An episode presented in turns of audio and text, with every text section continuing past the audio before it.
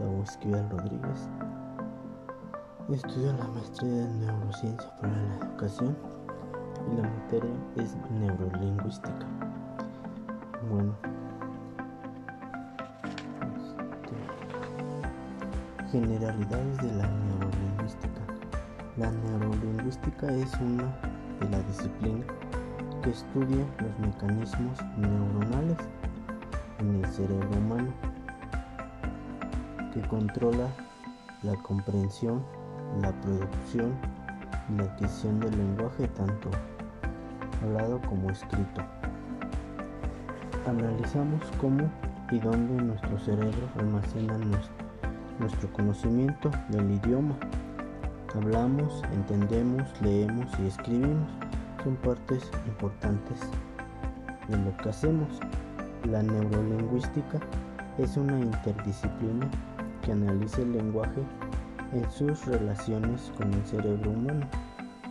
Son procesos funcionales y que son parte de, de la trama biológica de un lado y lingüística del otro.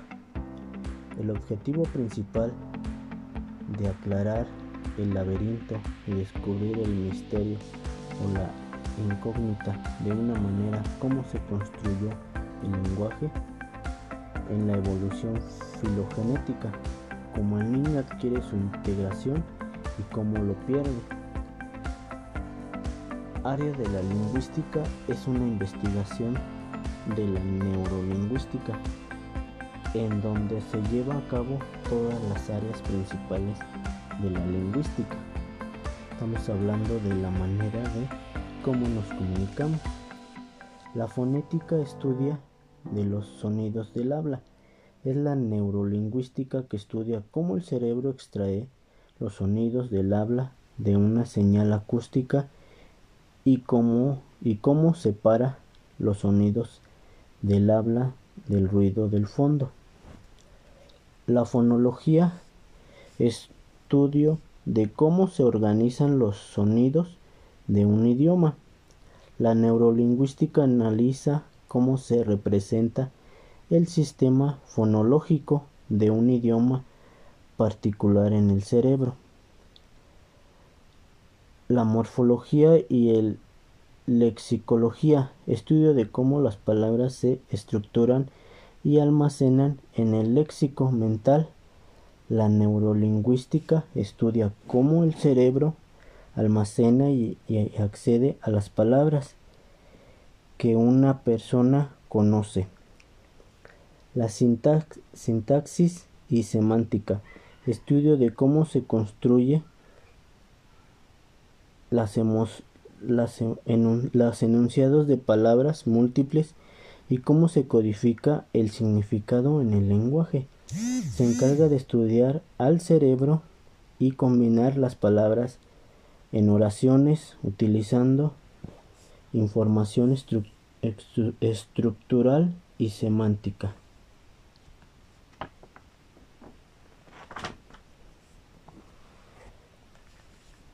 Aquí en esta parte vamos a ver lo que son los conceptos.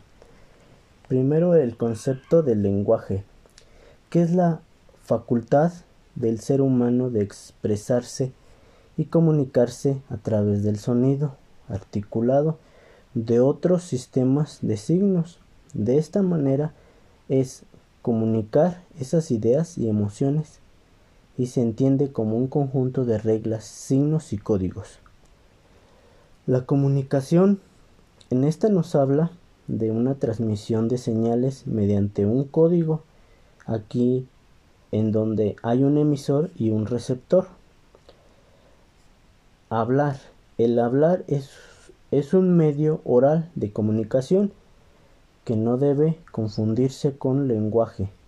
Se refiere también a la capacidad de los seres humanos para comunicarse a través de las palabras en relación a la fonación, es decir, a los sonidos y articulaciones del lenguaje. El habla y el medio habitual de comunicación se compone de la articulación que es una forma en que se producen los sonidos. La voz se refiere al, al uso de la respiración y a las cuerdas vocales para producir el sonido. La fluidez es el ritmo que se refiere al hablar.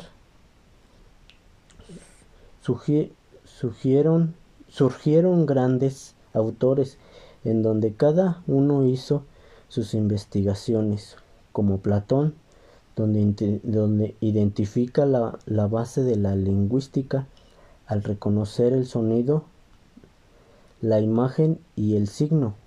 Francis Gall fue uno de los que localizó el lenguaje primero en el cerebro y también su discípulo Spurgeon en, el, en él creó a nivel de los párpados inferiores descripción clínica de los trastornos del lenguaje y su relación probable con el cerebro.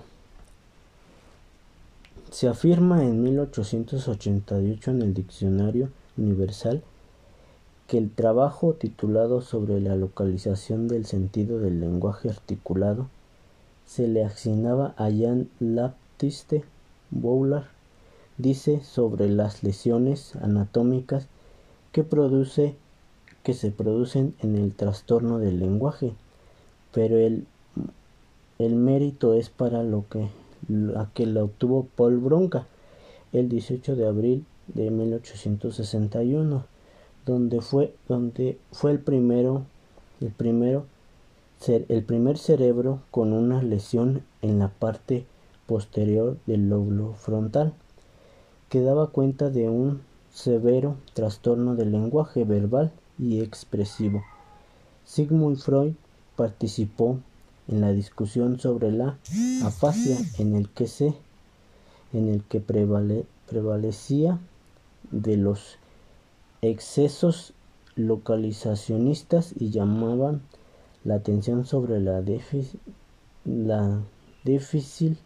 la difícil tarea de suponerse el proceso verbal en las cartas anatómicas del cerebro enfermo.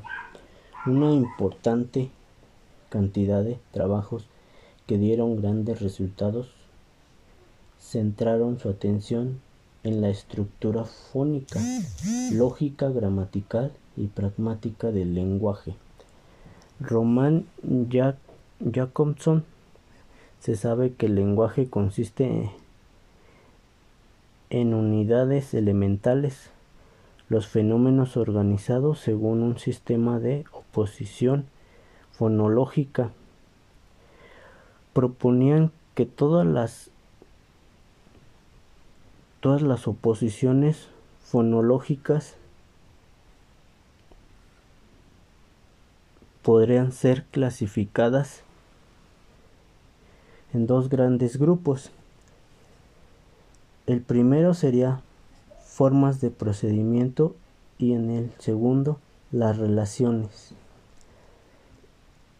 Reconocimiento por medio, medios visuales o extralingüística. El segundo está con los hechos explicados por medio de lingüística y abstractos. La neurolingüística y hemisferio derecho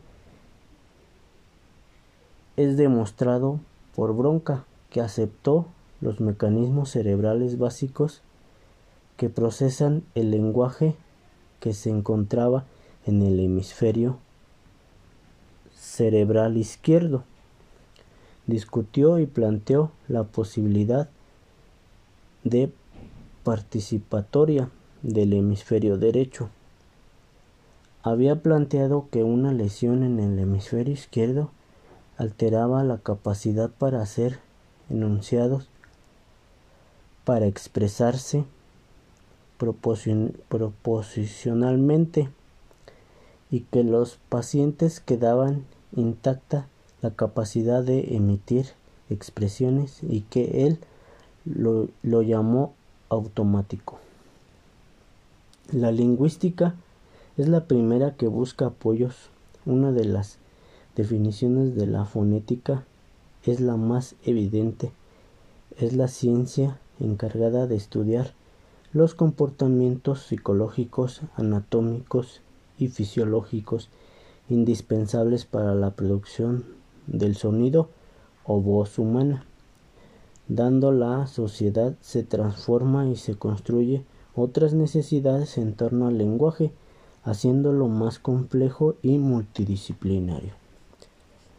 La fonética es protagonista al permitir interrelacionarse con más de 28 ciencias, desde la paleografía, historia, la psicología, la acústica, la audiológica, audiología, la química, la neurolingüística, fisiología y biología. Pensamientos y lenguaje de Vygotsky. Su enfoque es la sociohistórico, determina el lenguaje como un proceso psicológico superior que se origina en la vida social, que es específico del lenguaje y que regula la acción del mismo sobre su entorno. El lenguaje de Vygotsky se caracteriza por cumplir funciones diferentes en el principio, comunicativas y otras referidas a la regulación del propio comportamiento. Sirve como instrumento para producir efectos sobre el entorno. La cognición y lenguaje es uno de los más reconocidos y pioneros en este trabajo y es Piaget, que expone la relación de pensamiento-lenguaje. Sus aportes se centran en los procesos cognitivos, lo cual lo conecta al aprendizaje y a la inteligencia de manera constructivista. Para Piaget, el lenguaje existe en otros procesos que el niño debe asimilar y adaptar para su desarrollo.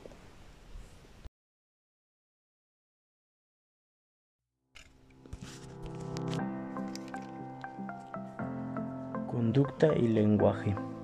Nos habla de Skinner en su obra Conducta verbal.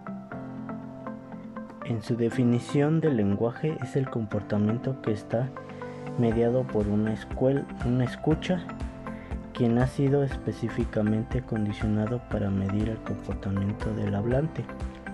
Se trata del modelo operante y que son tres componentes básicos. Estímulo discriminativo, respuesta y reforzador. Para los conductistas el lenguaje se adquiere como cualquier otra conducta al seguir dos principios, control de las condiciones del ambiente y la crianza, refuerzo de, las conductas de aproximación al lenguaje adulto.